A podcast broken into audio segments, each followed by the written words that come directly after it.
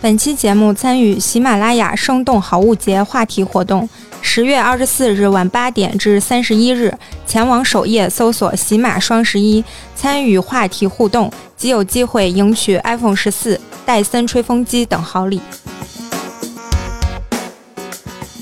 大家好，这里是差点 FM，我是大明。我是粗梅，是听友朋友们，如果喜欢我的节目啊不，听友朋友们，如果喜欢我们的节目，别忘了订阅、点赞、评论、分享，并给我们专辑打分，谢谢。如果你想加群或者投稿，请微信搜索“差点儿 FM” 的全拼，欢迎您的加入。呃，今天咱们请来一位整理师朋友，给咱们聊聊整理以及关于断舍离的一些科普啦，一些小小故事什么的。欢迎大王，欢迎。嗯，大王也是两个播客的主播，第一个就是嘿犀牛大王，第二就是摆烂生活。你可以着重介绍一下摆烂生活是聊啥的，因为我知道新游大王这节目应该是一个年更节目。半年更。大家好，我是生活规划整理师黄大王。刚才志大也介绍，就是我其实也也是有两个播客，嚯，呃，一个是新游大王，还一个是摆烂生活。摆烂生活其实是由我们三个整理师大王我，然后还有我的搭档丹迪，还有我的师兄大宇，我们三个整理师做了一个聊天儿对谈类的播客。其实主要就是聊一些跟整理相关，或者是呃我们一些上门故事等等的一些哦这样的一些事情。啊，是一些分享是吧？嗯，对，嗯，刚才大王一个关键词，他的身份是什么？生活整理师。嘿，啊在座的大明和苏梅应该不了解这个专有名词吧？不了解，你们在理解解里觉得它是一个什么什么是什么？我觉得是归着屋子，那不是阿姨吗？我我我不太了解这行业啊。啊，对，叔叔也可以干啊啊。所以你觉得呢？生活整理师就是帮你扔东西的阿姨。逃脱不了阿姨这个身份来吧，呃，黄大王给咱们科普一下，什么叫生活整理师？啊。生活整理师就是刚才大明说的那个，其实可能是保洁阿姨。啊，呃，对。然后刚才粗眉说的可能是收纳师，它跟整理师还是不太一样的。啊，不一样啊。对，然后其实生活规划整理师他最开始整理的是人，他不是新整理物是收拾人的是吧？对对收拾人的，可以这样理解。是进你家给你清出去的这种职业。嗯，收纳师、整理师、呃，保洁，嗯还还就类似这种有什么区别？啊，那我们先从最开始大家可能比较清楚的就是保洁，保洁阿姨可能会帮你们就是打扫卫生，嗯就是把你的屋子弄干净，嗯，对吧？这个大家好理解。然后是收纳师，收纳师其实它是有一一套的那种所谓的标准化的东西，嗯比如说衣服就要这样叠，然后这个东西就要这样收，所以大家会看到很多那些网图就会非常的好看，嗯，啊，对然然后能保持一两天就就就完了。，甚至说可能就哎你收拾完我东西我根本就找不到，所以这种可能是收纳师。收纳师是负责藏东西的是吗？因为他是按照他自己的那个标准化来进行的，他并不考虑就是你用着方不方便、适不适合你。哦哦，他是按照自己的收纳标准来，但是没有因人而异的去帮你呃把你日常动线捋出来那种感觉是吧？哎，对，直大也非常专业，还提到了动线。动线是我们当时我做餐饮的嘛，需要动线哦什么什么，你继继续继续。然后呃，大家现在看到的很多整理师呢，就是有粗眉说的，可能他会帮你扔一些东西。嗯对，然后但是其实他可能也不会去考虑，就是说因人而异这件事情。啊对，那生活整理师呢？那刚才志大也提到，其实他是帮助你因人而异，然后根据家人每个人的生活习惯、行为习惯，甚至是有一些价值观，甚至一些理想 理想生活的想象，然后然后有很多的，我们有很多的测试工具，啊对，这样所有东西评估完之后呢，然后我们再去看物品的数量啊，然后以及空间上的一些问题，然后它是一个综合性的东西，啊！然后我们会出一个所谓的定制化的这样一个方案，它是非常针对你的一个东西，我听着挺贵的。然后我们再去上门整理，所以这个才是生活整理师做的事情。啊，就是觉得这么难呢。是不是挺难？听着一个特别大的系统，对，对啊，还得会点心理学，我那那意思是不是？上来先面试啊？呃，那那那倒不是，上来你先跟我聊一下你的价值观。对啊 呃，其实这种东西我们也是有工具，就是可以引导大家来进行的，工具，你指的是那种实物的工具不？是，它是一种很多测试的量表。先给你敲晕了。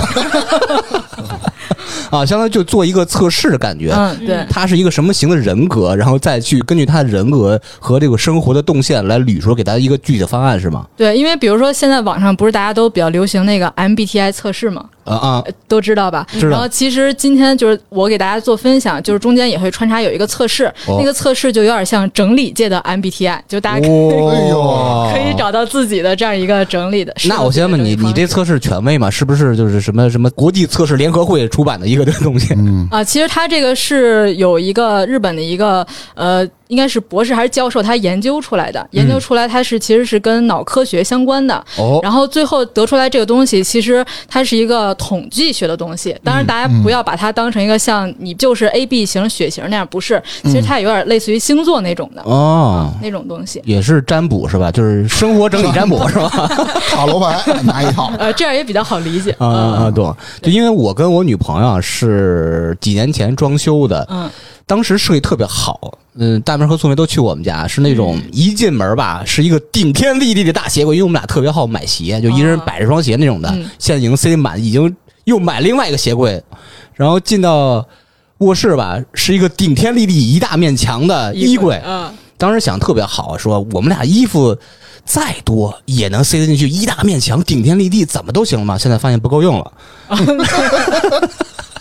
因为我之前看那个某音上面有一个视频，然后他就发了，他说家里边全是橱，因为他觉得只要橱够，东西就能全塞进去。但是后来发现其实不是这样的。嗯，还有一个啥问题？我发现我女朋友跟我生活习惯不太一样。嗯我是属于那种，我也不是特别好利落、好整洁那种，还是还行，就是普通人。她是那种，嗯、就玩山这块的，凳子上堆了一个小衣服山，床上衣服衫，沙发上衣服衫。她那化妆台老常年存那个衣服衫，上面结了多少灰她不管，她只要每天早上化妆时把那衣服衫挪到呃那个床衫上，然后再化完妆，化完妆再挪回去，变成一个那个双台衫。就她这种习惯吧，我一以前一直我追着她收拾。嗯他往前走，我我扣着追着他，我说你这个扔那儿，让我扔回去，扔这个那那追着他。后来不行，我受不了了，就跟他就掰扯这事儿嘛。他说这样啊，才能让自己一所有东西摆在面前，知道我今天要穿什么，要拿什么，会特别方便的取用这些东西。嗯你不要特别在乎这些生活细节，嗯这个生活品质不是体现在咱家乱不乱。后来我们俩 哎呦，就因为这个事儿，确实呃出现过争吵这个问题。你说这个事儿怎么解决这个事儿怎么解决？啊？不不不离婚，不是没结婚的。这个其实可能就源于就是你们的惯用脑不同，就之后也会去聊，就是你们的惯用脑不同，它的整理方式就会不同。嗯因为像可能我们现在在网上看到很多的那种日式的收纳，很多都是什么大白柜子，然后所有的收纳工具都是白色的，嗯然后所有东西都特别板正，嗯那个可能只适合一类人。然后像我的那个脑型，其实可能跟你女朋友很像，就是我需要把所有东西都尽收眼底，都能看见。嗯而且是最不怕吃土的那一类。但是其他类型人看到就会很崩溃。哦，对那我那我是日式人格是吧？一会儿我们可以测测看。嗯然后这种情况，其实有时候我们可能要先去上门看一下具体的情况，嗯然后要跟你们两方大概的都用测试工具去测试一下，看一下，然后以及可能在整理当中要看看这些衫是不是它真正都用得上、穿得上。啊，对，然后就可能就是像粗梅说到的，说可能有一些地方它确实是需要扔一些，嗯。因为你可能真的用不到那么那么多的衣服和物品。呃，而且他最要命什么呀？嗯他有一天穿了一件衣服，我说你的衣服可可够 vintage 的，特别复古。嗯啊，是这是我高中的衣服，我他是那种舍不得扔衣服，但是要强迫自己要各种买买买，嗯就是永远的对，永远的在在买在在买，但是旧东西永远不扔。嗯、这个其实，呃，我们在做有一个叫行为测试的时候，我觉得你的女朋友她可能是属于那种恋旧型的一种人，嗯。对，然后尤其是有的人，像我们之前遇到有的客户，就是他可能比如说童年的时候，他有一些东西没有得到补偿，然后等他长大了以后，他自己会、会会就挣钱了，然后他就会不停的买买买，但是他买完以后，他其实他不用，他只是在那儿摆着，他心里边就会很舒服。那就是我应该更关爱他有病是吧？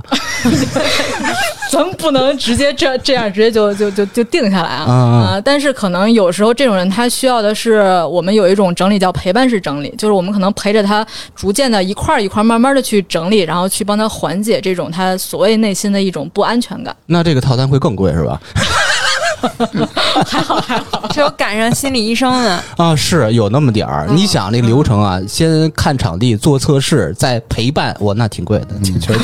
哎，我提个问题啊，这个动线这个人，你是不是得通过观察啊、先让他屋里溜达溜达，呃，一般我们会这样，会让客户来描述他一天从早上起床大概的这样一个行动轨迹。嗯这样我们就能大概了解他呃做什么，比如说刷牙的时候把东西放在哪儿，然后化妆的时候把东西放在哪儿，这样就能了解他一天的动线什么样的。啊，嗯嗯嗯，懂了。你说这个用脑是不一样的，啊，是吧？惯用脑，啊啊，对，你说这个东西怎么判断是我是什么脑，我是什么脑，我是什么型，我什么型啊啊，那我现在就带着大家做两个小测试。？OK 啊，好的，啊，然后第一个测试，我们其实是测的输入脑。输入脑就是，比如说大家平时听还是看的时候，接收的是更擅长左脑还是右脑？因为咱们平时左脑不是主逻辑嘛，对吧？嗯，然后比较理性一些，那右脑它就偏感性一些。然后第一个测试就是大家就是双手交叉，啊，那听众朋友也可以跟着大王块儿做一下。双手交叉，然后看看哪个大拇指被摁在下边了。呃，先说我吧，嗯。我是左手大拇指在下边。儿，我是右，右手，我是左，你是左，我也是右。嗯。然后大家可以先记住这个，这个就是你的哦输入是左脑还是右脑。嗯。然后第二个呃动作是大家就是这样这样两臂交叉，嗯，然后看看哪个小胳膊被摁在了下边。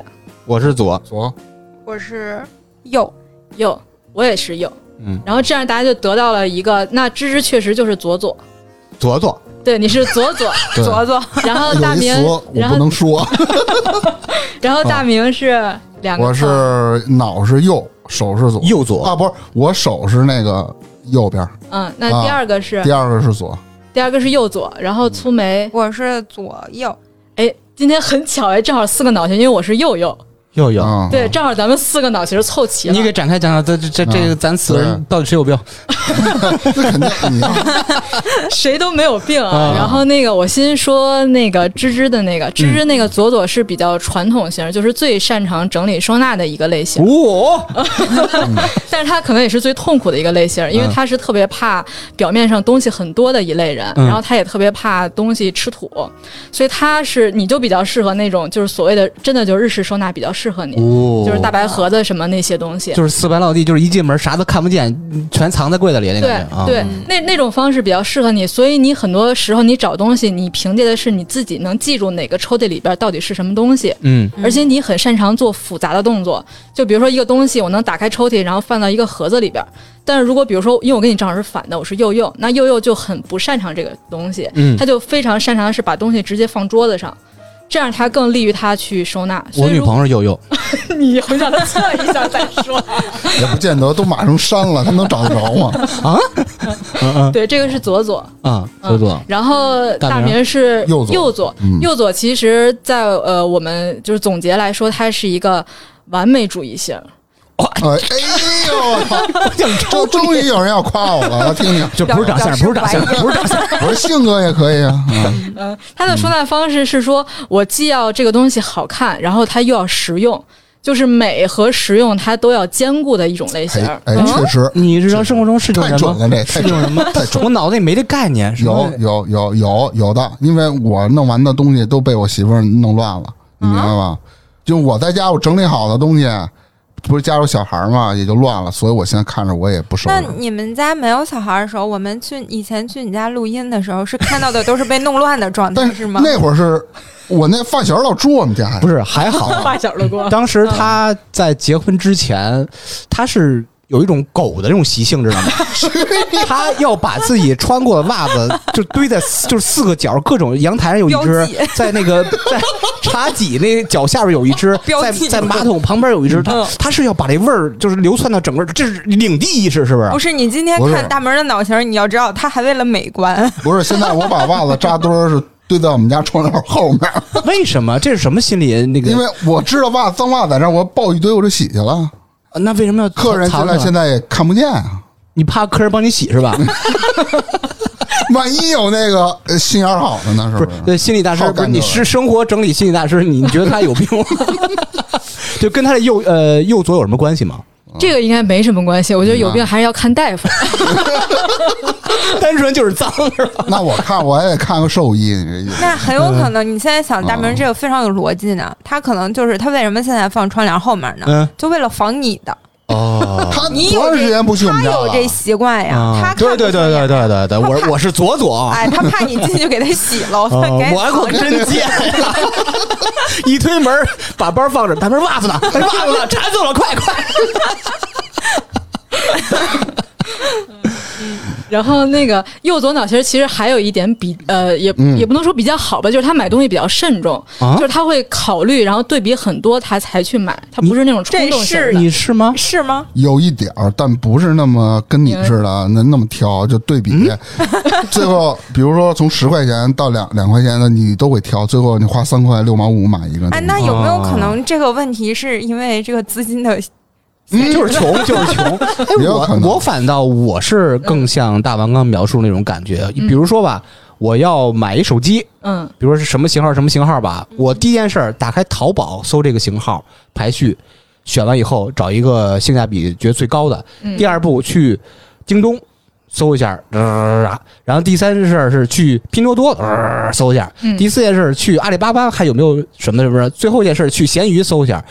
最后从这几个平台里选一个我觉得最满意的买，最便宜的那就是咸鱼了。啊，咸鱼一般 那你下次你就直接打开闲鱼搜吧，你那前四步没用啊，哥哥 我得差多少钱，我得心里明白。哎，啊！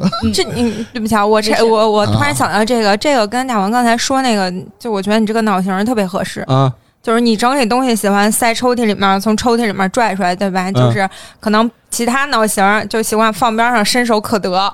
他买东西也是。不直接聚一地儿，先把各处搜完了，先把各种抽屉打开翻一翻，哎，然后最后再去那个抽屉把那个东西拿出来。有你非常善于啊这个。我觉得粗眉这个很有画面感，他们刚刚说的这个，是是，因为是这样，左左他是最不怕麻烦的一个脑型儿。嗯，对，像我们在整理当中，整理师，因为我是个悠悠，我特别喜欢跟左左的整理师去搭伙儿干事儿，嗯因为他们是那些细碎的小杂物，他们会很细的去做细分。嗯对，其实是这样，左左他们做收纳的时候，他们恨不得把所有的物品都住单间儿。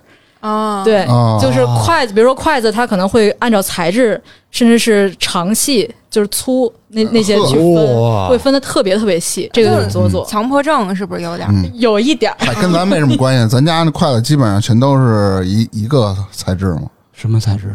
就是筷子嘛，它分把，比如瓷的，是不是？木头的，然后钢叉什么的，铁的筷子。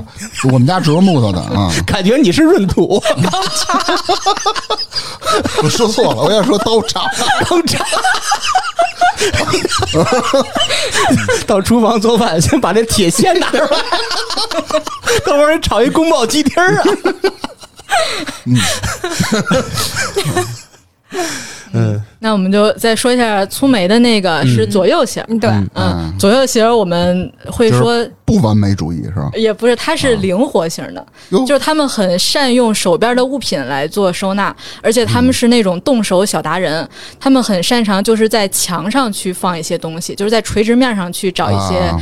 呃一些收纳的方式。嗯而且左右是我们整理师会开玩笑，就是我们很怕碰到左右型的客户，嗯。因为左右型客户，因为他是左脑输入嘛，就是我我很理性的去去了解这些东西，但是但是他输出的时候他又非常的感性，就是天马行空，所以他是属于有自己的一套理念的。嗯所以这种人就是属于那种，嗯、你说的都对，但是我不听你的。啊，就是明白，简单说就是各色，特别各色。哎，我突然想到，就是这种测试，你不管你是什么脑型，其实除了在你这个整理上，就感觉平时这个思维逻辑也是有点做什么事儿都是按照这个思路，应该是通的，是吧？这个东西，对，嗯，就是我们把它用到这个整理收纳上，是更方便大家找到自己适合的收纳方式。嗯因为刚才大王说这个灵活性啊，我听完了，其实我觉得跟我这个想法特像。我可能归置东西之前，我想的是大概怎么怎么着，心里有个谱了。哎，真拿到手里了，随便就这样吧。嗯嗯，对，这个是就是左右比较那个比较特点的一个地方。嗯而且左右他其实比较注重效率，他会在做这件事情之前，他会考虑这件事情做的值不值。对，我不知道粗眉是不是这样。是一个特别斤斤计较的人是吧？就翻译成日常语言，大家都明白了。嗯，然后最后说一下我的这个脑型是右右，嗯嗯，它其实是一种非常粗放型的，就是，嗯、一般我会告诉悠悠型的人，就是你放过自己就好了，不要看那些网上的那些，因为它根本就不适合你。嗯悠悠型它就是就是平铺直叙，就是能在面上就都在面上，而且它是非常能扛土扛灰的，就是它根本就不怕土和灰这件事情。就是跟自己和解的那个悠悠是吧？啊，其实你们可以理解，就是小朋友，就是小朋友他因为他是要靠比如图形、形状来最开始找东西的，因为他开始看数字和文字对他来说并不感冒，嗯，所以其实用用脑型你们就可以理解它是小朋友的一种收纳方式。那还收纳啥都摆明面上了，那就随便扔呗。啊其实是这样，哦就是粗放型嘛，就比如说像比如说刚才我们说的厨具，那它可能筷子碗呃不是那叫什么呃刀叉那些就剑直接放一钢堆儿，对，直接放一堆儿就行了。哦，对，有的人像可能要分细，但是这个就是搓堆儿就行，所有东西全部都是搓堆儿的，就是一大给他一个筐，全往里边放就 OK 了。那这个收费便宜点是吧？那这跟我媳妇儿有点像，我媳妇儿就是也是属于平铺的，什么东西都往外面拽。孩子呢？孩孩子可不，那孩子关他妈大衣柜里养的呀！对不起，我爆粗口了。嗯 啊，你你们家儿子也是在怀正常那种是吧？那应该怎么着吊着？不是收纳去了？我给他塞床底下完了。秋瑞那个钉在墙上了。没有节目效果，我们非常爱他的儿子。但是呃你说的这个生活整理啊，我第一个反应的词儿就是断舍离。嗯，断舍离这个词儿，先说在座的另外两位，你们嗯怎么理解这断舍离？我觉得没用的就扔呗，那该断则断，该舍就舍。嗯，那就不说了，那就不说了。离就离。啊，嗯，反正就也类似于这个。你是要把这期节目发给你你媳妇儿吗？但我那个最后那我没说呀。啊，我说啊，你说，苏梅你怎么理解？怎么理？那，我我其实刚开始觉得可能，嗯、就该扔就扔，别老把什么东西都留着。但后来我觉得，你看网上这种说法说多了吧，你就感觉断舍离可能用在任何地方。就假如你想囤东西的时候，你甚至也可以思考一下这个东西我是不是需要呀什么的。我觉得这就是断舍离的一部分嘛，嗯嗯，是吧？我是这么想的。就是买之前也会考虑，是吧如？果我不是特别需要，或者我只是冲动的话，那我可能就不买了。我觉得这也是在做一种断舍离，啊，就是舍嘛。可能我自己是这么理解的。那你这断是啥意思？你现在只是舍了，那断就是把网断了，他就买不了了。就断了自己念想是吧？啊，对，断，你你你可以用在，嗯、我自己理解啊。假如说你用在一些人际关系上，嗯，你觉得这个人可能他能，你跟他关系还挺好的，但是你觉得他哦给你带来的一些并不是特别愉悦的这种情绪体验，他不会整理，嗯，对，他只会收纳就觉。得贼烦，就是哎，给自己甚至添了很多烦恼，那可能嗯慢慢的这个联系就断了。我觉得这是您可能主动选择的一种切断这个关系。啊啊，切断的意思啊。那离呢？嗯嗯，懂了，离就是你那个事儿，不不管了什么我什么我的事？嗯，我大概是这么个理解吧。啊。那大王给大家科普一下，到底是断舍离到底是怎么回事？嗯是不是就是扔东西？啊、对，就是反正那个大家现在经常在网上看到的，就是经常说什么我断舍离了。嗯现在大家大众可能理解断舍离就等于扔，嗯嗯对吧？嗯但实际上不是。哦，嗯啊，然后断其实它是从入口，就是从你进家的这个口给它切断。比如说说要买东西，哦就是这个进家的这个行为，然后这个是断掉。对哦，然后舍的话，其实是把你拥拥有的东西有一部分去舍弃掉。哦，对，离，然后有点像粗眉说的，它可能更多的是一些在思考层面上的一些，除了实体的物品，嗯。然后更多的是去想的这些东西。哦，它这是是个一一套动作，就是断是就是约等于断了一个念想，我不买，或者说我什么不要它，准备这个是一个心理准备，舍是一个扔的动作，是一个呃就现实发生的事儿，嗯离就是你扔完以后想想，嗯，爽，就那种感觉是吧？嗯，我觉得大概大概是这个意思，因为其实支大爷找我的时候，我跟他说，就是因为 我学的这个呢，它也不是所谓断舍离流派的，因为像日本大家可能了解的断舍离是山下英子老师他出了那个断舍离的书，嗯。他那个很早，他那可能是零四年左右出的这本书，很早。然后这是一个所谓的一个整理的流派，然后还有一个流派，其实可能大家可能看一些综艺，呃，一些什么叫真人秀，然后有一个叫心动整理法，是金藤马里惠他做的一个心动派，就是说我拿到这件物品，然后我看它让不让我心动，嗯。如果让我心动，我就留下来；他不让我心动，我就舍弃。但是这个其实很难，是。对，嗯。尤其是你说你不可能对一个铲子产生心动，刚擦，不是。擦的锃光瓦亮，我给对，你看大明儿他他一出门看哪个小姑娘都心动，胡说八道。我哪个都现在想留下我。现在基本上我都出不去家门了，然后自己的点根烟叹口气，断的舍离呀得 就不能让他进家门啊！啊，你可不就这意思吗？你不你不就等着我这句话？嗯对，然后前面两个其实说到都是偏日式一些的，然后我再回到我的这个生活规划整理，它更多的是从思考开始，先从人开始去先去想这些东西，嗯然后再来考虑要怎么去做。嗯，对，所以它其实是三种分知。然后呃，我们经常会说。就是你在整理当中，你可以不扔东西，嗯但是呢，其实你没有从来没有做过一次彻底的整理的时候，你一定会扔东西的。嗯就是你一定会发现，在某个角落里边有一个东西，你已经好久好久没有用到它了。嗯然后有一个东西说：“哎，这个东西怎么在这儿啊？我竟然还有这个东西。”我们在整理的时候，经常会听到这种的 事情。啊，是是是，对，所以所以一般在做第一次整理的时候，一定会去所谓的断舍离嘛。嗯嗯，会这样。而且我觉得断舍离它比较的理论性，就是可能最开始大家看的时候，它比较的干货一些。而且我觉得这种东西它是随着你不断的去整理，然后一遍一遍的整理，然后它可能会进入到你的身心，然后你才会去慢慢的去。更好的去沉淀下来，去想啊，我到底哪些要，哪些不要，然后哪些要阻止在呃他一进家门的这个情况下。所以我觉得断舍离，如果如果说聊得特别深的话，它可能有很深层的这些东西。但是我觉得大家在最开始的时候，确实就是可能在整理当中，它都不叫断舍离，它就是扔东西。嗯嗯，你一定会扔一些。而且其实很多时候我们去客户家里边，尤其是像父母。比如说，父母可能会囤很多的塑料袋儿，哎，是吧？然后甚至说很多的一些旧衣服，他根本就不舍得扔。其实我们会发现，他们不是不舍得扔，而是说他们并不知道有很多的流通的方式。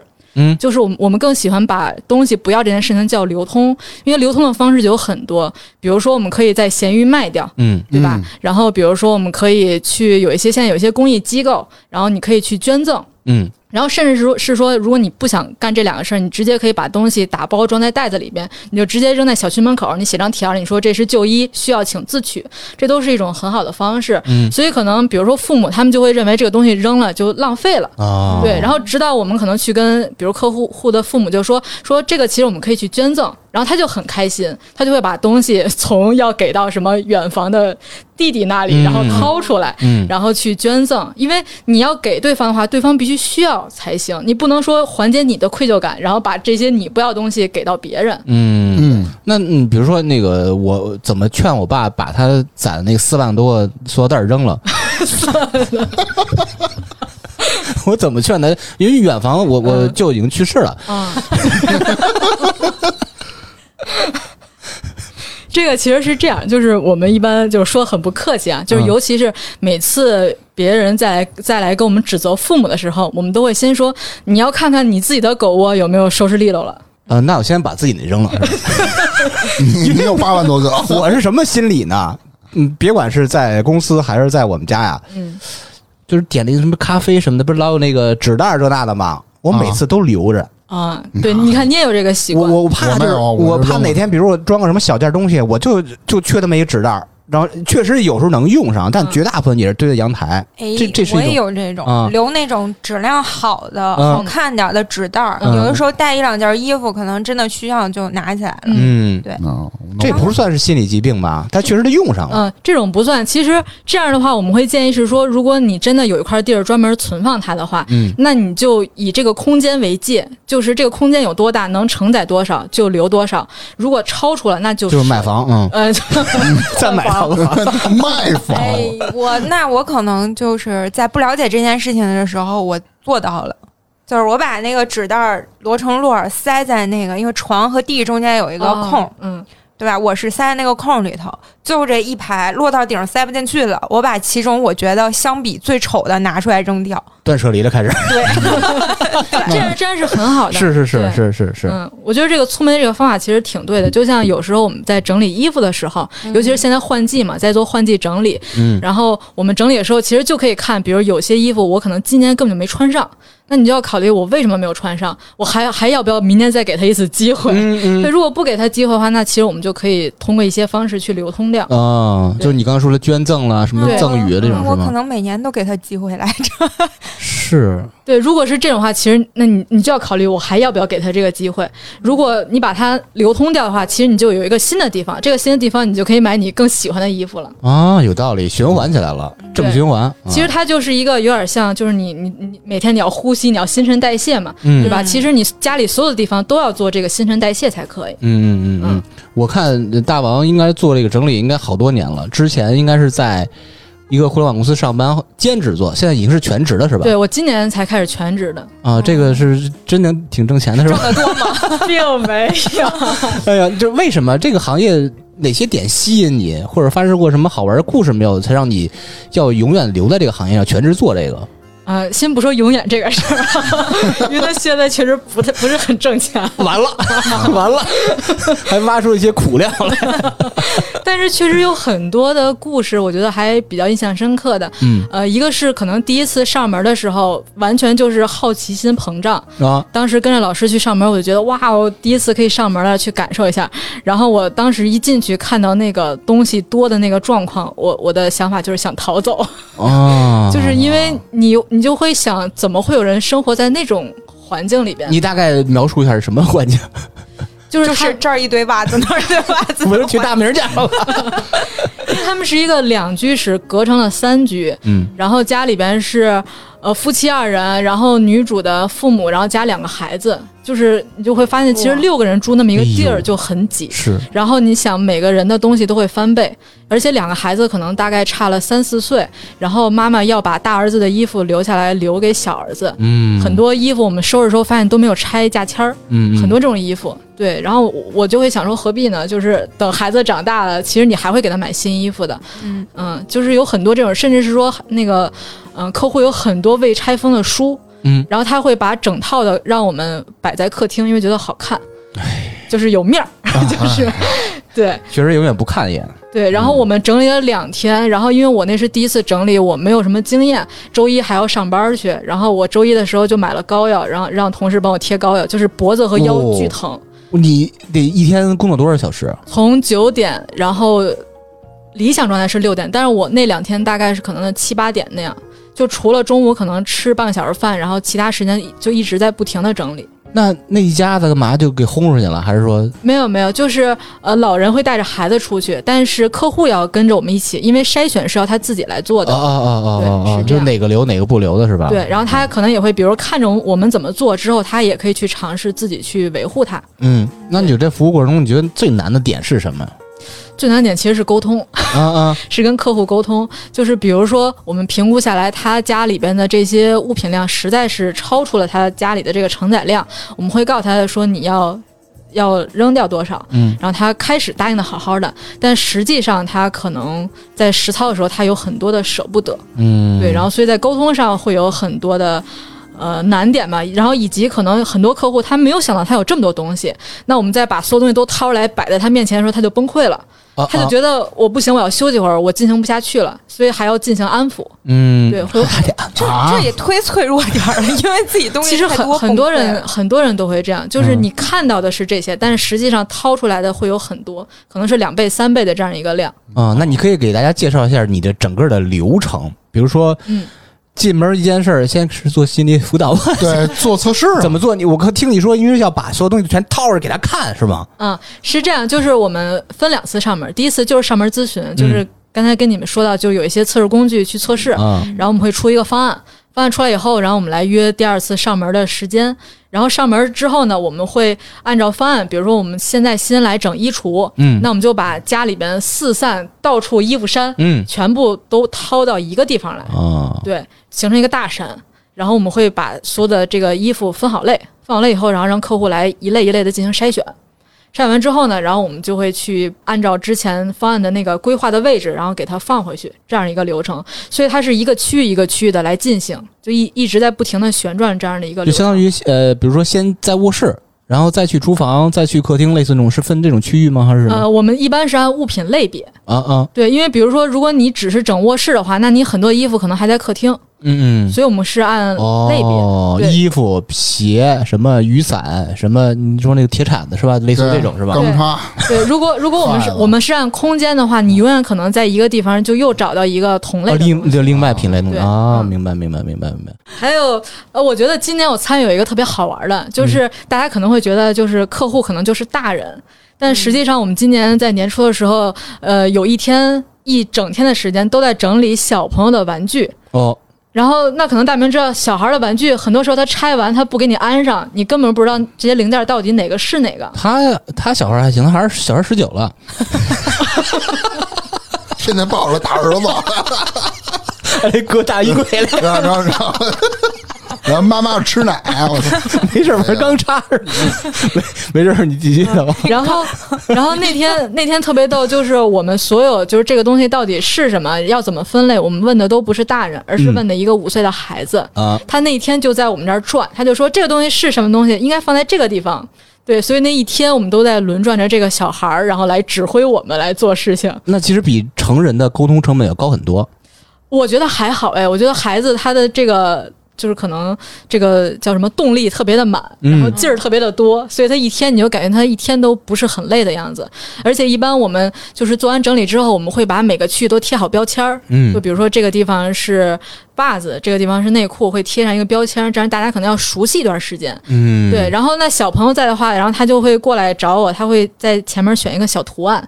他说我要选这个图案，这个图案是给我的妹妹的，然后这个图案是给我的弟弟的，然后这个图案是给我自己的。你会发现小孩其实他有自己的想法，嗯我们不能按照大人的想法来去约束他。嗯，对，所以我觉得这个确实也是一个因人而异的事儿。对我，如果比如说我们按照大人的方式去扔或去怎么样，其实孩子他是有感知的。嗯，对我觉得这个其实还是 挺有意思的。因人而异嘛，是吧？对，这就是以人为本的一个生活整理师的。哇塞，高度上去了。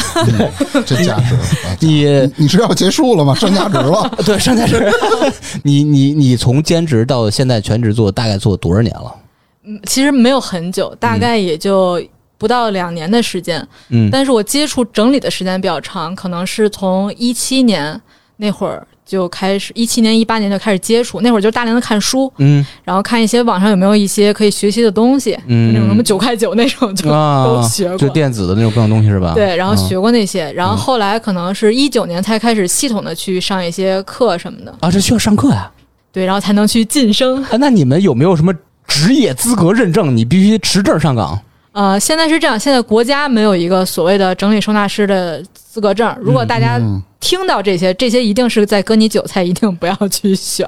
哦呃，然后我现在这个机构其实它是一个日本 JLO 协会和中国有一个规划整理书 KLO 这样一个双认证的，它是从日本呃 JLO 引进，然后进行了本土化。然后来进行的，而且这两个协会都隶属于就是一个国际的一个整理师联盟。就是，哎，我可以问大家一个小问题，就是你们知道整理师或者整理这个行业是从哪个国家来的吗？我知道你们俩可能想说日本啊我肯定不会说的。土库曼斯坦，是吧？没错吧？这是哪儿啊？这这这是哪儿啊？洪都拉斯，你你给介绍正确答案吧。啊，正确答案其实是美国。啊啊，呃，就可能大家没想到，它因为它其实是由美国发源，然后由日本发扬光大的嗯这样的。啊，啊，其实这个职业是从美国上个世纪八十年代，啊，是一个很新的行业，其实是吧？嗯，但其实如果从八十年代到现在，大概也有四十年的这样的一个。哦，那比互联网行业要要要要长。对，因为那会儿就是美国的家庭主妇，他们平时会有一些茶话会，哇，然后大家就会聊说，哎，我最近在家里收拾，可能哎有一些心得什么的，然后逐渐逐渐逐渐就转变成了呃这样的一个整理师的这样一个职业。但是你说这状态其实特别像咱们电视剧、电视里看日本的那种感觉对啊，就主妇们那种。我以为只有日本人干这事儿呢。我老觉得聊一聊整理的心理。我老觉得老美就是下午茶，说哎姐儿几个喝开酒啊，就那种 你咋都是你呢？啊啊，真是老北京那媳妇儿们，老北京也不见得这样。发起源于美国，发扬于日日本是吧？相当于你刚刚说这些认证，全是就日本的一个体系的是吧？东西。对对，这样一个体系。嗯这样，然后就这样上上上上下来，然后去年不是相当于斜杠嘛，在啊干这个事儿，对吧？然后那会儿就是周末，然后用上自己的什么年假、病假、假，呀妈呀！哎呀妈，真惨。就都用上去去感受了一下。嗯，然后我就就考虑说这个事儿我全职干能不能挣钱，发现啊，然后发现确实挣不了钱。但是那会儿就是因为这两年互联网不是也不太好干嘛，啊一直在就是寒冬或者说在裁员，嗯然后我就争取到了一个机会。争取裁员了是吧？裁我，裁我，裁我！对，就就就大概是这个样子。那你也做了两年多了，正正经经做的，你觉得生活整理师这个也不对，是算是行业吧？嗯，这个这个给你带来了什么？嗯，我觉得给我的感觉就是我能进到很多人的家里面，这件事情很不可思议。就是我听着参也观去了，参观去了。就是合法的进去是吧？对因为我觉得家是每个人最私密的一个地方。就比如说，可能很多小姑娘打扮的很好看，但你发现她家里面很乱，没错。嗯，对吧？芝芝皱了皱眉头，芝芝经常去小姑娘家里，那些打扮的很好看的小姑娘是娘，他们家老乱了，真的。嗯对，你会发现你能得到他们的信任，我觉得这件事情很神奇。嗯然后你也会在呃会触碰他们很多的物品，然后以及在整理当中，你会发现他们家里边的一些，比如说家庭关系是怎么样的，嗯甚至是说你可能通过整理这件事情，帮助他们去缓解了家庭关系的这个问题。嗯然后甚至是说，很多人可能在通过我们整理完之后会。不断的跟我们说，最近又干干什么什么事儿很开心，因为他不用再把时间花费在整理这件事情上，嗯，他有更多的时间去干自己喜欢的事儿。其实做整理这件事情是有一种使命感，并且有一种被别人认同的感觉，然后甚至是说有一种成就感，就还挺立竿见影的，能看到的。嗯对，虽然可能也很累，就是大家可能觉得他只是收拾屋子这件事，但其实他是脑力、体力，然后甚至还要沟通，甚至还要做方案，还有很多很多就是这种事情。但是我觉得还是很开心的，就是累，但是很开心。并且还不挣钱。嗯 我可以举有一个小例子是。去年我去我一个朋友家，她是跟婆婆一起住，嗯然后他们家的东西也非常多。呃，她是经过婆婆同意，就让我们进去，说我们大概看一下。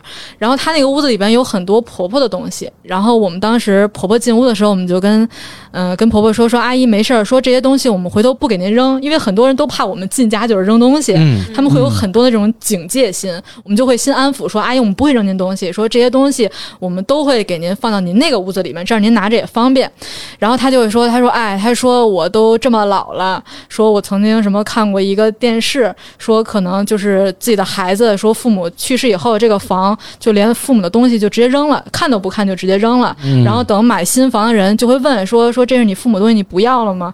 然后那个孩子就说不要了，然后那个阿姨说着说着就有点要掉眼泪了，他就哦我就会觉得他其实他是有这种孤独感的，对嗯。他即使这是他的房，然后而且他老伴儿可能去年前年去世了，他会有这种孤独感，然后他会通过跟我们去说这些东西，或者通过这些物品，他会抒发一些自己的这种情感，就很多客户都会这样，他会通过不断的整理物品，然后。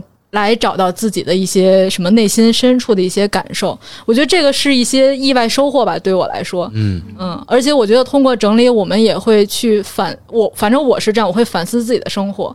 我我我现在可能可能因为也是从业时间不是那么长，我经常整理完之后我会有后遗症，就比如我整理完客户家的书，我会回家立马再去看我的书，我就会重新再审视一遍这些书我是不是真的需要它。对，然后像最开始我们去跟着老师去上门的时候，老师的单特别大，就可能是那种顺义大别墅那种的。哦像我们当时可能四五个人，一天就整理一个，呃，全是鞋，大概一千多双鞋。妈呀！对可能有的整理师他回家的感受就是说，他说他回家的路上就立马把他的淘宝的东西就退掉了，他觉得他不需要这么多东西。但其实我上班以后，我就觉得我东西太少了，我觉得我太对不起我自己，我就会想买东西。所以就大家的感受是不一样的。嗯但是很多时候，就是我们在劝客户的时候，是因为我们有经验，我们有很多的经验，有很多的方法来让他去放手一些他不需要的东西。嗯但是我们其实经过了很多轮的整理，那那么我们还要怎么去放手？其实就是通过看别人的家庭，然后来反射看自己的生活。嗯，对，所以我觉得这个是很有意思的一件事情。也就是说，通过上门整理，接触不同家庭、不同的，甚至就文化教育背景不一样，大家的这种连接状态也不一样。你通过这些物品的整理，也链接到他们的情感的一些东西。对其实这种是很多的。嗯对，还是挺有意思的先先拿客户家试试手，啊，比如说这东西，比如我我有一个东西我不想扔，哎，但是我把客户那扔了，我回来我再想想，我回来我再想想，哎，我这是不是应该能扔了？我这怎么听起来你是上客户家过瘾呢？其实这也是大王健身做这么多年的一个一个原因，就是贼过瘾，是吧？行行，今天也差不多了，再次感谢大王给我们分享那个关于生活整理以及断舍离的故事，谢谢大王，好，谢谢，谢谢大家拜拜。拜拜。拜拜。拜拜。嗯。